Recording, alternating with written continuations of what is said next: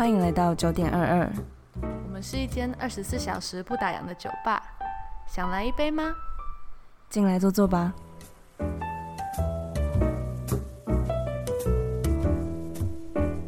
嗨，我是 IC，嗨，我是 NONO，欢迎回到我们的酒吧。来碰个杯吧。好啊，那我们第一件事情就是要告诉大家，我的好 partner No No 终于考上书记官了，耶！拍拍手。就是一方面为，什么是我自己拍？好，我帮你拍。一方面就是很替你开心啊，但是又觉得，哎，我们的 podcast 令人担忧。你说怕以后我上班没有时间可以录吗？对啊，而且感觉如果你回来，应该也不会特别为了要录来跑来找我吧？那你就可能要来找我啊。我要去哪里找你？你 你家吗？我在哪里？就我的来我上班的地方，我就我下班。难不成跑到台北去找你录吧？要先看我分发在哪里啊？主要是我是觉得应该不会那么衰到台北吧？台北很衰吗？可是听说我有问学长，他说其实台北算是制度最完善的。是哦啊，那是我之前听你讲的、啊，你不是说北部就很糙？他说桃园新竹最长。为什么是桃园新竹？不知道，反正他说，如果你去过台北工作的话，你去哪里你都可以适应那种感觉。嗯，我也觉得台北应该是比较好吧，机会比较多啊，认识比较多人。对啊，缺最多啦，反正不会去澎湖、金门啦，不会去澎湖、金门就好了吧？对，如果你真的去澎湖、金门，我们就是真的我们 say 的拜拜。我们朋友就就地解散。我妈，我我就前两天就跟我妈说，嗯你就考你考上了，然后我妈就说真的哦，那么厉害哦，阿丽写冲啥？是这样，阿马丽写冲啥？上转换画风，然后看搞丢，阿丽写冲啥？妈妈都喜欢看着别人的好，然后骂自己的女儿。我妈也会这样。就说人家都已经要去工作了，啊你嘞？那你也是疫情影响啊，不然你也是拿到奖学金要去法国的欸。是啦，只是现在讲这个也没有用啊。我就我就跟我妈说，你要还不是你今年不让我去，要是我今年去，我也不会这样每天在家让你让你看啊，每天干瞪干瞪眼啊。你有上班呢、对啊，我现在还有在家上班，只是就是不是真的自己去闯一片天的那种感觉吧。我也只是考上，我也还没有闯到天呢、是啦，看你之后怎么样啊。那时候等成绩超级紧张，他是下午四点二十成绩才出来，是哦，然后我就从早上起床就开始焦虑，然后我都不敢，我连我连跑步都不想去跑、哎，就会觉得很郁闷。对，就很郁闷。然后四点二十，我看那个新闻，新闻下面不是有时间，嗯，然后就等那个秒数五十九、六十，马上去查成绩。因为我我在前两天就一直跟他说，你一定会上的，你不用你不用担心，就是感觉就是一定啊，那个预感，你自己是不是应该也有那个预感？我没有觉得我自己一定会上、哎，因为其实我的成绩有有两科跟我预期的比我预期的分数低，啊，他过的门槛是怎样？他是看平均，因为我有两科考的很高，然后几几科考的很低。你说那个什么论述吗？还是申论题就行政法，我行政法语我至少可以考五十吧，就我才考三十五。啊？所以他不用单科至少要几分？没有没有没有，就看你加总假如说你一科一百，一科三十，你平均还是有六十五啊。哦，那对啊我们这次及格线是六十分呢、是比较好好过还是比较难过？去年五十八。好了，那个什么，上礼拜啊，我就、嗯我就趁我爸妈跟朋友出去玩，就是他们会出去过夜，非常难得出去过夜，然后！对我就我就很兴奋的想说，好，那我要就是自己开车向南部找朋友玩，然后我就觉得漫的感觉。是是还不错啦，就是只是自己自驾那么那么久的时间，真的超累的。嗯尤其是回来的时候，回来的时候就是已经晚上了，然后高速公路很多地方都没有灯啊，就很暗什么的。嗯，然后我就会打开我的 podcast，然后就想说，这个时候应该要听一点好笑的。我就在想说，我到底要听百灵果还是姐妹悄悄话？我最喜欢姐妹悄悄话了。对，那时候我们我们两个刚刚听 podcast 的时候，嗯。就是我就介绍你听姐妹悄悄话嘛，对，然后那时候我觉得好像是这个节目带我进去 podcast 这个领域的，你说姐妹悄悄话是你的入门，对，因为它就是很轻松、很好笑啊，然后又会不会听了不会有压力，就是我都是在运动的时候听，我就觉得又可以听到点什么，嗯然后后就有一种姐妹的陪伴感。对对对。我那时候就就自己开车的时候，我就我就放了好像第三十八集吧，叫？是最新的吗？好像不是，他前两天又发了一集。叫什么那一集？他前两天发的那一集好像是要讲前任，我很我很想要听，之后可以来讲讲前任这后我们些故事。我们听完可以再对，聊。然后我那天听的是兴趣是带来平衡的一把钥匙，我觉得，哎，我没有听过这一集，哎，但但是他他前面其实姐妹悄悄话这个节目前面差不多半集都会自己在那边 Melody 就会自己在那边聊一些他自己的事啊。可，是我很喜欢听他们闲聊，哎，对。我觉得很有趣。他们还有讲到那个什么，最近大家应该都知道的 Emily in Paris，就是你应你该知道看吗？我我没有看，我想看。后两集，嗯，对我就是看两集之后，然后就大家就开始疯狂讨论这个影集，很红，然后就让我不想看了，是什么真的就是逻辑啊？因为他他在出之前，我就很喜欢，我很喜欢他的那个女主角 Lily Collin，、但嗯是他他出之前就会发了一系列他的美照啊什么嗯的，我就超期待的。然后但是那时候都还没有什么知道，我就自己觉得，嗯，就是我喜欢自己喜欢冷门的东西。嗯，然后殊不知他一出，大家爆红爆红，我就觉得、哦、好烦、被哦。强被强，你的冷门，你的冷门不再冷门了。对，我就不知道哎、我不知道有没有人跟我一样，就是有啊，我也会这样，就是不喜欢别人喜欢你喜欢的东西。也就是如果有太多人喜欢的话，我就会不要想说算了。对我就会我就会想说，那等这一波风潮过后我再来看，嗯要不然我本来是想要来跟大家推荐这部戏的，因为嗯，光女主角就不用说了，然后她又是讲可能法国巴黎的一些。就是法国人呐、跟工作上遇到的东你西，又是法文系的，应该会有感触更深吧？对，但是虽然我看我光看前面两集吧，其实就有很多槽点可以吐槽，但是那、嗯那都不是重点，反正就是女主角很美，就是要看。就是女主角美，我虽然只看了两集，但是我还是要推荐大家一定要去看，我之后会再看的。因为我是我是你也知道我是那种很喜欢等剧出完再看，嗯所以他也出一季，我就觉得我看完第一季，我还要再等第二季。对，而且好像是因为疫情关系，这好像是在疫情之前拍的，嗯，然后又因为因为疫情关系，他们好像不能继续拍第二季，所以我哦觉得第二季应该要等很久。对啊，所以我就想说，那我先等好了。等等那种连续剧真的是超级烦的。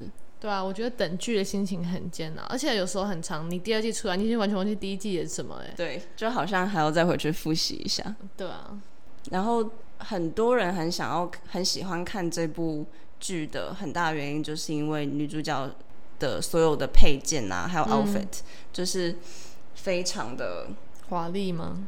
就是有精心设计过对，就是有一种经典复古，又有又有带入一点现代女性的风格。就是她的服装设计是有经过特别，嗯嗯嗯，嗯就是她也是什么欲望城市编剧还是导演，嗯，就是合作的。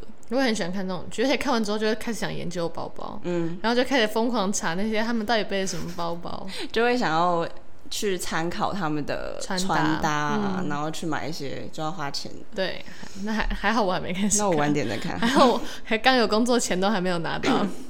感觉以后如果真的分发去北部的话，存钱也是很困难呐、对啊，我在台北念书四年，基本上也没存到什么钱啦应。该就是领完光房租什么的就已经比别的地方贵好多了。嗯，而且如果你想要生活品质顾好的话，基本上很难认真存到很多钱吧，除非你就是除了吃住之外，没有什么太多额外的开销。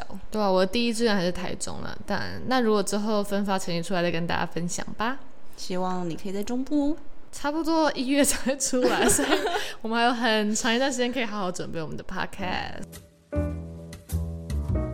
我有跟你说过，我超级喜欢听百灵果的读书会嘛，有啊，你有之前有跟我提过，我是百灵果的 big fan，就是你是？对我是，因为他他应该是跟姐妹悄悄话同时期我、我爱的频道，所以才会就是引发激发我想要听 podcast，对听 podcast 跟开始录 podcast 的原因。对，所以我因为我平常我不是说很常看书，但是我还蛮喜欢看书的。有啊，我觉得你算是喜欢看书的，而且你都是看那种。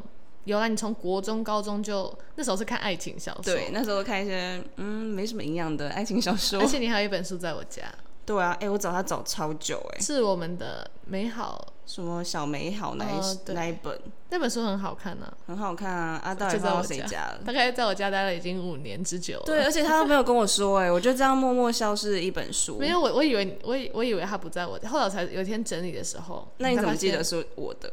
因为我知道我不会买那种书啊，可是好看。那你为什么要把它偷走？我没有偷，我只忘记偷书贼。听起来还不错，感觉很厉害。反正我就是想，就是有一个想法，我希望以后可以有机会一起来做读书会。你会有兴趣吗？呃，看书 可以啊，如果要做啊，其实我没有不喜欢看书啊，但是就是看内容吧。嗯，如果法可以选，当然当然就是不要选那种太严肃，的。对，就是有兴趣的内容还是可以看。嗯，好，之后再来想想看该怎么做。好啊，那我们就进入今天的主题。这一次是我要介绍一部电影，叫做《赎罪》（Atonement）。它是一部比较古典、优美的那种老电影。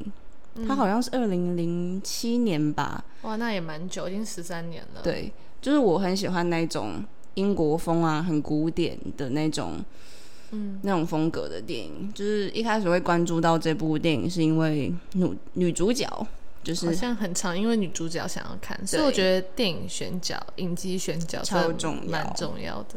她就是 Cara Knightley，就是她就是一个古典女神，她就兼具着古典美和现代独立的那种女性的性感。所以她真的很适合演这部。对你，是在 Netflix 上面看的吗？嗯，我是在 Netflix 上，只是在、嗯在这之前我就很想看那一部，因为我就我就被她的那种剧照吸引了吧。之前她就是以一一个二战作为背景嗯，的一部爱情电影。刚刚说你看《Emily in Paris》也是因为剧照，所以你是一个很容易被剧照吸引的人。我是一个很容易被女主角吸引的人 我，是喜欢预告，我是比较我是我是比较看重男主角的人呢。是哦。我看男主角帅，我就会考虑。但这一部男主角也很帅啦。哦，那那可以。因为我觉得现在很多电影都是以女主角来吸引大家的目光啊，对对对，我觉得真的是这样。有时候女主角都比男主角还重要。嗯，然后这个这个女主角也是演《傲慢与偏见》的女主角，嗯就是我我最爱的一部电影跟小说。我一直很想看诶，之后再听你介绍。对我原本第第一部电影就是想要介绍《傲慢傲慢与偏见》，嗯，但是我觉得这部这部电影太需要再更仔细的去了解，才能好好的。对，才能好好的跟大家介绍。所以之后有机会再跟大家介绍这部。好啊，那《赎罪》这部电影呢，就是算是比较走凄美爱情故事路线。的。我最讨厌凄美，我喜欢 圆满大结局、拔拉爱情我们爱的就是超级不一样。完全，不一样两个。我就很喜欢那种啊刻骨铭心，对。哦好凄美的那种感觉的那种那种故事。嗯。反正他就是在描述一九三零年，就是英国的一户嗯。上流家庭，讲述女主角 Cecilia 跟自己不同阶级的家仆，她叫 Robbie 陷入热恋的故事。Cecilia 跟 Robbie 就是男女主角。对，嗯，Cecilia 就是女主角。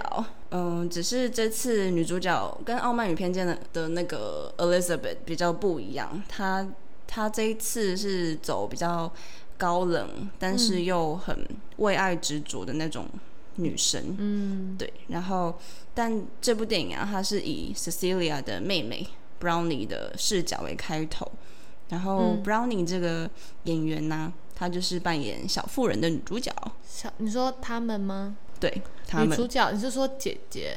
对，就是那个。嗯、然后她小时候演这演这个角色，哦只，是我那时候我还没有看小妇人啦，我很喜欢他们。真的哦、嗯，那之后你以后可以来介绍。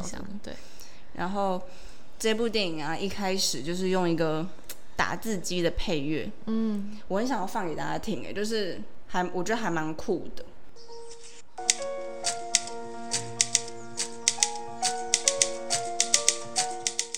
这个就是他一开头的配乐吗？对，你不觉得就是那种，有，我懂你的感觉就。是那种带出一种很诡异，然对后对对，但是又有种吸引人，然后有点诡异，然后你会想知道，对，因为因为嗯这、它就是有一点像是在告诉你说，这不是一部单纯的爱情片，对，因为它后面铺成了很大一部分的，就是造成悲剧的原因。嗯，就所以是嗯，它是真实事情改编的吗？它是英国小说家的同名、哦同名改编电影。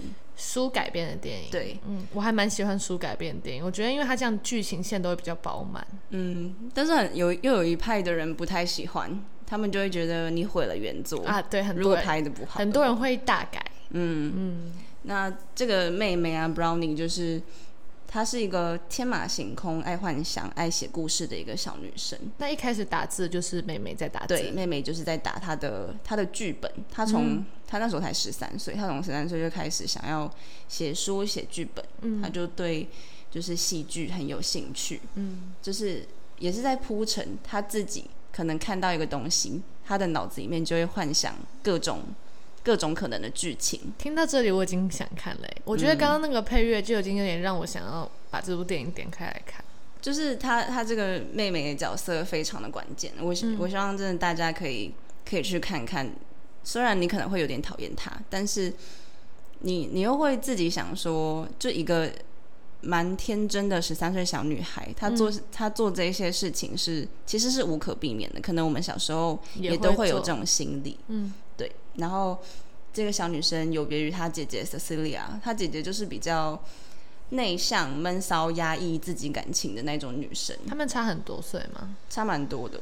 因为那个女生女主角差不多已经是十六、十七了吧，嗯，应该是已经就是青少女时期对了，只是她妹妹还是个小女孩，小女孩，可能国小、国中的那个年纪。对，然后女主角 Ce- Cecilia，她跟 Robbie 就是长大之后互相对对方，就是其实已经有一点那种情愫在了，但是又碍于阶级之分，他们又不太敢坦白自己的感情。英国那时候还是很重阶级的一个社会，因为是二战时候的电影嘛，对不对？，对，嗯，然后他们就是没有办法很勇于表态自己对对方的感情啊，然后又好死不死，他们的好几幕比较亲近啊、暧昧的一些画面，就被他这个 Cecilia 这个小妹妹 Brownie 看到了。那 Brownie 跟 Cecilia 感情是好的吗？其实蛮好的，就是前面也有也有先拍出一幕，就是他们两个就在草地上玩耍，玩耍啊，然后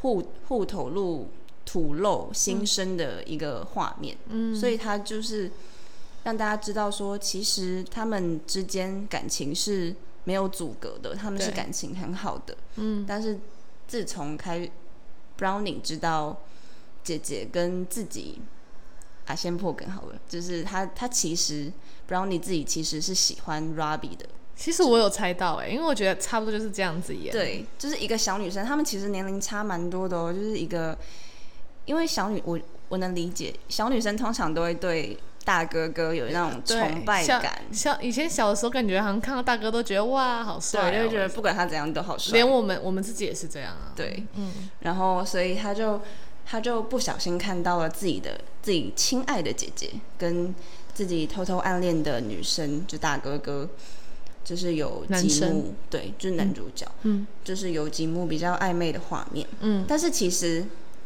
那个画面他们两个也没有怎么样哦，就是有点小暧昧，有点小情愫，但是不是说什么亲吻啊、牵手那样。，对，嗯只是前面也说了，Brownie 就是一个很爱幻想、很爱自己想故事的，就是给他一。个其实一点颜色就可以开染房那种。对，真的好像八婆，但是但是他他也他也不是到处跟人家讲什么，他就自己开始内心小剧场，内心戏很重的小女生。他就会想说，为什么我姐明明嘴上就说哦，她跟 Robbie 就是有阶级之分啊，不可能啊，就是他们有讨论过这件事情。对稍微有讲到过，嗯，但是为什么却在她背后又偷偷跟男女男主角有有一点往来？嗯，就可能让她让她心生不满吧，然后就开始有一种嫉妒的情愫在。嗯，对，但是毕竟她也只是一个小女生啊，就是对感情就只是很直接的反应。对，就是我就是喜欢他这样，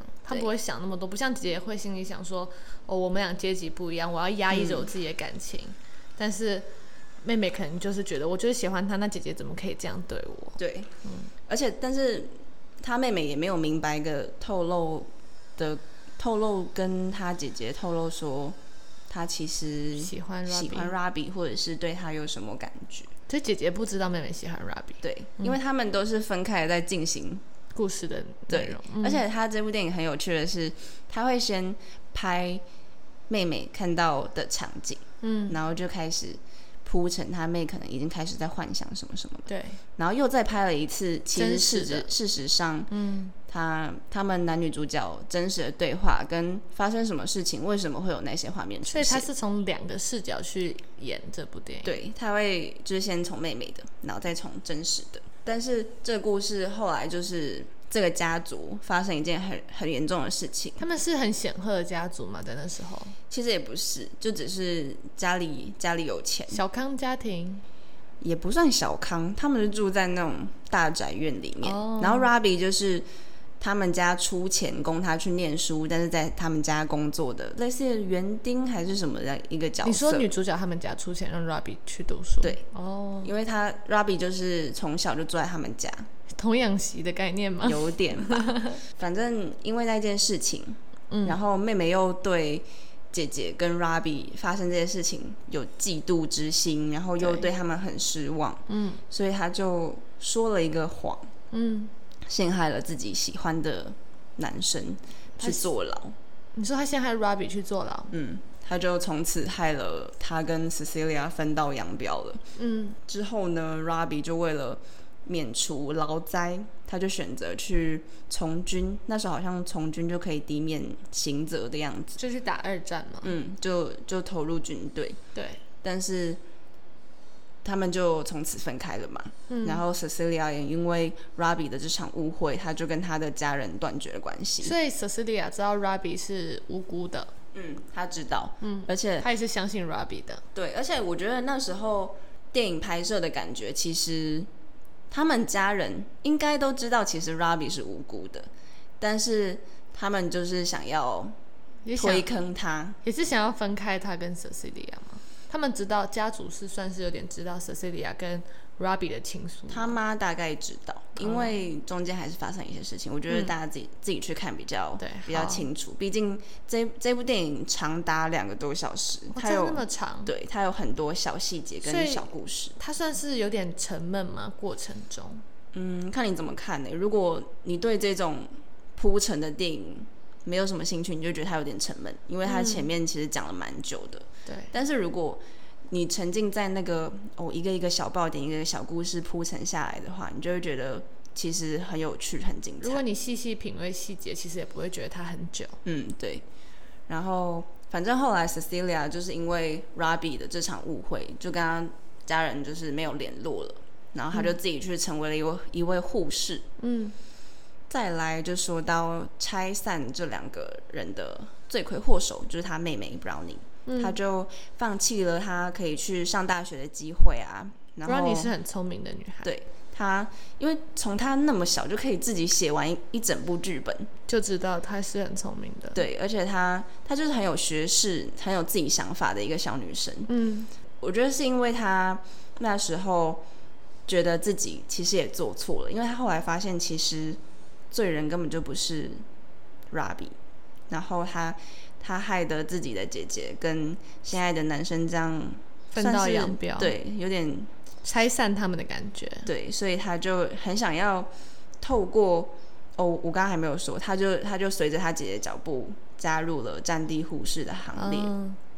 是战地护士。，对，战地护理师，她就这感觉好像之后姐姐就会再救到 Robbie 的感觉，是不是？嗯，我是不知道啊，反正他他就投入战地护理师，哎、所以赎罪是在讲妹妹的赎罪吗？对妹妹的赎罪，不是男女主角的赎罪，所以那个 Brownie 在这部这部电影里面是非常他是贯穿整部戏的最对，他是。主轴，嗯，他是引发所有事情的元凶，对，所以他才会想要透过后面的，可能透过加入战地护理师啊，然后去做一些补偿啊，再写更多，还有自己写小说来弥补自己姐姐跟、呃 Robbie，就是有点帮他们重修他们之间的关系，他想让他们重新回到那时候的样子。对，就是有一种想要获得救赎，嗯跟获得他们两个人的原谅的那种感觉，就是想要做一，他想要赎罪，对，就是点题了。对，有点就是又点到我们这部电影的名字。嗯，那我觉得这这部电影啊，它两个多小时，其实你真的要很用心跟很有耐心的把它看完。我觉得这种比较老一点的电影，好像通常都是在于气氛的描述、细节描述，然后铺陈，就是不会像什么现在看那种《复仇者联盟》那种很有爆点，从头到尾都很都很就是无无能场的那种感觉。它就是需要你用心去体会。对，它它需要透过很多小细节，对，跟很多那种那个叫什么？埋一些小彩蛋呐，让大家后面才会想哦，原来他做那件事情就是为了之后的事情，就是那种情绪铺陈、层层递进那种感觉。对，因为像这部电影，你真的要自己慢慢沉浸在里面，才能切身感受到男女主角那种因为阶级差距的内心挣扎，还有什么迫于现实无奈，就是在那种。爱在心里口难开的那种感觉，突然变得很台的感觉，就是你懂吗？我就是最喜欢那种啊，我知道你感觉，但是我不能说的那种感觉。我们真的，我真的不喜欢这种感觉，我觉得这样好好累，好痛苦。但那个才是爱情的真谛呀！也是，听完你讲这部电影，我真的觉得。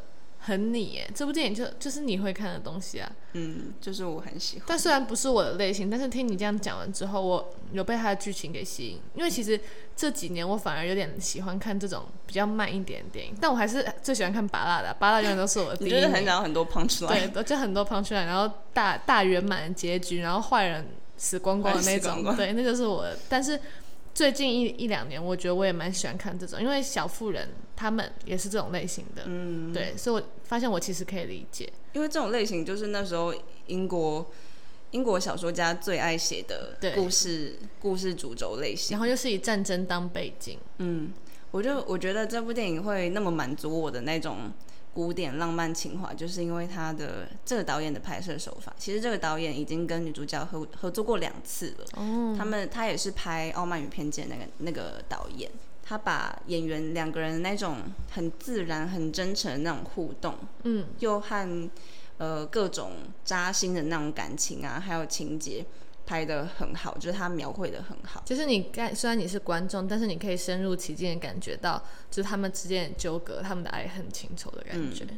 然后他，我有说过，他就是以二战作为背景嘛，就是有那种。乱世有晴天的氛围，哇！就是哦，我懂哎，我真的听听，其实我连看都没有看，光听这个故事剧情，我就已经有种被带入那个故事的感觉。光听你讲，那如果去，我就想说，那如果我真的去看了，那我可能感受是更深刻。就很像是不是现在天空中都有很多战机在那飞的那种感觉，然后然后外面就有人伤兵，然后缠缠着绷带那种感觉。我就是很喜欢各种。战争爱情片，怪怪的你。这部电影带就是它带给我的感动，就不是那种一般小情小爱电影的那种，它是更大的东西。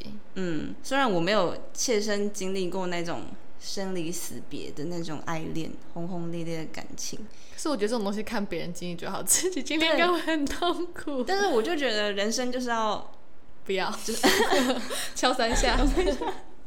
好啊，就是有时候，有时候可以经历一些小 suffer，好吗？嗯。然后他的他的那种感动，就是要怎么讲，是一种浪漫的感动，刻骨铭心嘛，有到一种难过的感动。嗯，就我懂他，他懂我的那种感觉。我你懂他，他懂我，但是我们没有办法讲出来的那种感觉，就好像我已经也一起经历过一场生离死别，好像我男朋友就是。就是一个一场误会，因为一场误会，然后要被抓去关，然后我又是那种什么上流上流家庭的女神，我又不能为爱做出些什么？你不觉得这感觉在现实生活中，就现代生活社会中比较难发生这种感觉？好像在比较以前的时候比较会有这种感觉，感觉现在就很没有办法演出那种。现在可能就只有。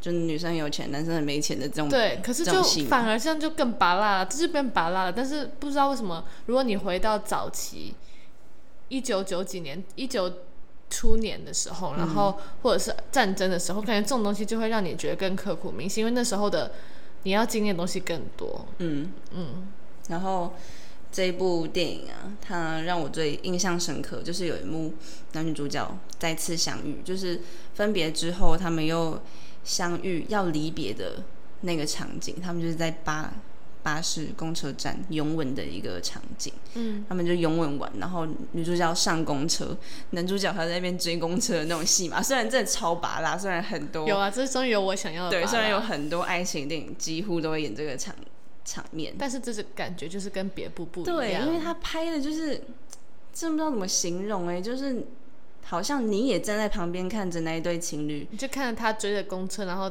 这样子的感觉，嗯，也不知道还有没有下一面，嗯，就是女主角就一直就亲吻他，然后就在他的耳边跟他说 “Come back to me, come back to me”，就是在他那时候。他要被抓去关之前，他要被警察抓走的时候，嗯。女主角也是抱着他，然后在他耳边轻轻的说了这一句 “Come back to me”，嗯，就是能看得出来他们有多么不想要离开对方，然后多么迫切的希望对方早点回到他身边又。迫于现实不得不分开，这真的是有种无力的感觉，无力感很重。对，然后他他们这句话，我是觉得很像象征着他们两个不管分分散到哪里，不管不管谁死了，不管谁离开了，男主角都会就是迟早会很努力的想要回到女主角的身边，就是不管发生什么事情，他们都是深爱着对方那种感觉。嗯，然后后我觉得后面的故事大家就自己去看，反正 Brownie 在最后面也是为了自己的罪自己的罪过做出了一些弥补的行为，但也算是为了这部，就是让这部电影有有了赎罪的一个比较完整的完结了。嗯，我觉得我相信到最后男女主角应该也能多少有点释怀的原谅了 Brownie 了吧。嗯，但是是这样。对，但是虽然 Brownie 做了很多很多种种的弥补，但我自己是觉得他自己到了七老八十了，他应该还是没有办法原谅自己。我知道，我知道你讲这种感觉，就是他其实做这件事情他没有错，对，太大的过错，就是一个小女孩一个小小的恶作剧，但是他没有想到这个恶作剧会让他姐姐还有他以前喜欢的男生会经历人生这么大的一个波折，对，他他不知道，他只是说了一个谎，会造就整个家庭、所有的家人、所有的爱的人的各种悲剧。对，所以其实这也有点算是提醒我们做事情还是要三思而后行呀。这什么什么 什么老人的？老人的感叹啊呐、你有你有真的很吃醋过，或是很嫉妒过吗？要怎样到很吃醋、很嫉妒啊？就是应该会让你想要做出一个很很什么行为？嗯，应该不至于吧？你说像 Brownie 那样害人家坐牢吗？我觉得我做不出这种事哎、可不至于害到人家坐牢啊。他说下次吃醋就说那个女的就是那个女的，她刚刚杀了那个人。或者是就是会在背后说她的坏话啊，还是就是会因为这样跟男朋友大吵架啊之类的。我觉得吃醋、嫉妒这种心人人都有哎、我觉得不会说有人有人不吃醋不嫉妒吗？哎、我真的以前从来没有感受过那种感觉。可是你连友情也会吃醋嫉妒吧？家人也会吃醋，就说什么你比较爱弟弟，比较不爱我。我每天都这样跟我妈讲啊。只是是啦，但我觉得家人跟友情的我比较会，但爱情我还好。真的吗？这是真的吗？我真的不觉得有这种人存在，因为可能我我我以前没有到真的很喜欢过谁吧，所以才没有那种因为爱情你只就是你跟他就是你们两个人的事情，但是友情你可能有五个朋友，有三个朋友，你的朋友不会 only 属于你啊，你的家人也不是只有属于你、啊。但是有些有些人对朋友占有欲超强的、啊，他就是没有办法接受你跟其他人当好朋友对，他他就是觉得你最好就是我，你不可以跟别人当最好。就他就是喜欢你吧？我觉得那就是爱情的吧？那感觉那个友情已经哎超越。你知道这个这个我之前跟我姐有讨论过，然后我姐就是很常遇到这种朋友，我觉得这种朋友很可怕、对我就是我就会跟我姐说他是不是喜欢你、啊？对啊，然后我姐就觉得不管说我也性别觉得他喜，欢。我觉得不管性别，啊不要说男生女生，我觉得超越那个东西就已经不叫友情啊。就是已经发展出占有欲了。对啊，我觉得那样有点 combo 哎、你有遇过这种朋友吗？怎样才叫表现出占有欲？就是如果你说我今天不跟你出去，然后哦跟别人出去，他会生气吗？会会有一点，像我我姐她就她那个朋友，她就说她不喜欢我姐跟她暧昧的男生出去，或者是男生她的那个朋友是女生，哦，就是啊而且很很怪的一点，那个男那个女生，就她那个女生朋友她有男朋友吗？没有，她没有男朋友，只是之前有交男朋友。哦，她她就是她可以跟她其他朋友的男朋友一起出去玩，但是他没有办法跟我姐跟我姐的暧昧对象一起出去玩。那你姐可以跟其他女生朋友出去玩吗？可以啊，但是他可能如果觉得你最近跟他太好，他也会不爽。我是我是听我是这样听我姐啊，嗯，哇，这样怎样才算有占有欲？比如说，假如说今天你跟我们，比如说我们俩共共同朋友，那如果你今天跟他约了，没有跟我讲，我生气，这样算我有占有欲吗？我觉得这样还好欸，因为这就只是会觉得说你们是不是偷偷故意排挤我对，那这样还好，那我觉得我会因为这种事情比较在意，就觉得说啊，你怎么约了没有跟我讲？那这样不到有占有欲吧？你你会有这种想法吗？以如果我跟嗯黄家荣他们约你，不 会啊，我你会走吗心，我会哭屁哎、我在嘞美美哭说为什么不约我？最好是啊，讲认真的欸。会啊，会吧？我们是朋友，我们大家不是都是朋友吗？谁无感啊？你感觉都无感啊？我最有感了，好不好？我对任何事情都很有感。是吗？对啊，我很容易走心哎、会吧？如果是你的话，你不会吗？我会啊，我超容易走心的。对啊，我觉得会啊。我觉得这种事情就不算有我就是会一定会密你们说是怎样，都不约我，。对，没有，我我不会命你们，我会在心里头有记恨你们。怕了吧？神经病。下次要记得约我。我昨天去做身体检查，嗯然后因为那个书记官他要要求就业前要身体检查，看你有没有怀孕吗？没有，他没有抽血啊，他他没有抽血也没有验尿、为什么我不知道，他就是？他连身高、体重都没有。太瞎了吧？那检查个屁啊！我想说，我还很担心要量体重，你知道吗？想说最近吃有点多，但是那个资料也不会被谁看到，只是就觉得他就是测检查什么？视力，嗯，然后胸听？力没有，书记官要嗅觉干嘛？要闻当事人吗？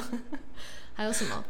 呃，胸，他有照那个胸胸腔的 X 光，嗯。然后问你有没有那个精神障碍啊、重度智障啊，然后我就进去，然后那个医生就跟我说，最近过得还好吗？没什么压力，然后最近过得还好吗？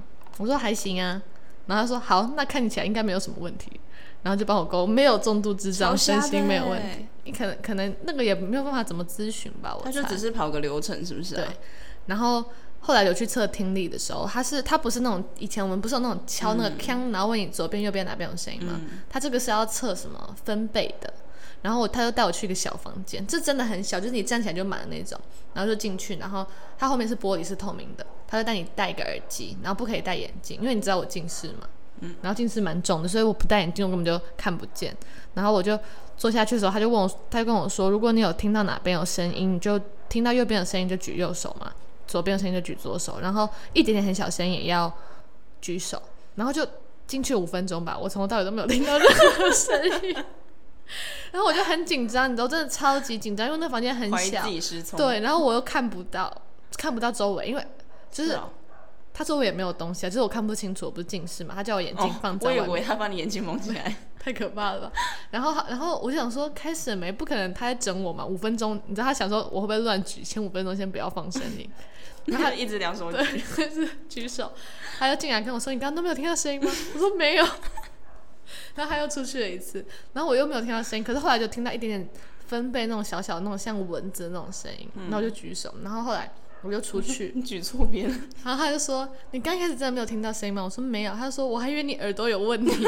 ”而且我把我最后测的，他说我后来正常了，但是我就觉得么他一定是硬给你正常。没事要硬。他是因为后来我不是有在测吗？他嗯出去之后再给我测，那时候我就有听到，我没有乱举，是你说我乱举，我说我听到那个声音，嗯然后因为我根本就不确定到底要怎样才要举手啊，他那个声音很不确定哎，就是你你只听到你自己心跳跟呼吸的声音，因为就是那房间很小。其实我之前在听那个用打的那个，我就已经不太确定了，我就觉得很害怕自己听不到。我对啊，你知道我之前去测色盲的时候，就是他不是要看数字吗？他问我三遍我都讲错，哎，就是比如说可能是二十九，我可能讲成六十九，或者是就是很像的数字。然后我想说啊，我知道说你怎样吗？他就问了很多次啊，然后我后来终于讲对了，然后我就想说，啊，我喜欢画画，结果我有色盲，感觉很惨的。很傻。但是后来他也跟我没有色盲，应该我是看得到，只是就那一页我就看不出来，你看他们都在那边，乱用。对啊，可是那个应该也是就是走个形式吧，因为我讲话你听得到就好了，不然 不然我在开庭的时候，然后会有人在我旁边放很低分贝的声音，我听，不然我们俩现在怎么聊天的？而且你不会做身体检查，你会紧张吗？会啊。我每次都超级紧张、欸，最紧张就是体重那部分，对 你知道我那昨天去发现没有测体重，我整个人心情很开心就轻松了，就愉悦了。我想说，你会怕抽血吗？我不会，我不会怕抽血，而且我血管很明显，很好找，它不用找很久。嗯但是我因为身体检查要空腹八个小时嘛，对，那很痛苦哎。对，然后我就会因为可是睡觉起来还好，可是我抽血完之后我会贫血，很严重。嗯，上次去身体检查，然后抽完血，然后我都没有事，我还跟我爸去吃空麻崩。嗯，然后吃到一半，我整个眼睛看不到，前眼前全部都是黑的，嗯，就慢慢有点慢慢慢慢，然后就越越来越看不到。可是我很常这样，那你有晕倒吗？没有我就趴在桌上你。爸就抱着你，你说怎么了？然后还这样奔到 奔到医院。